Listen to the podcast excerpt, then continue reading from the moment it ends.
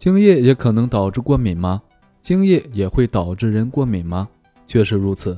有的女人在与男人同房之后，会感到私密部位奇痒难忍或刺痛，甚至有时大腿根会出现小红点，这很可能就是精液导致的过敏现象。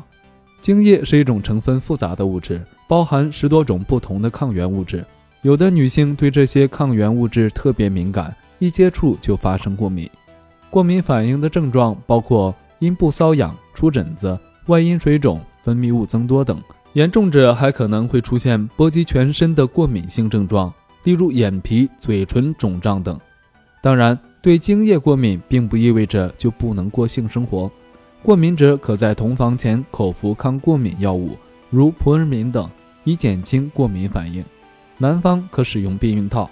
需要说明的是，女性对精液过敏并不意味着是对精子过敏。引起女性过敏的往往并不是精子本身，而主要是精液中的抗原性物质。女方在脱敏治疗后仍可以生宝宝。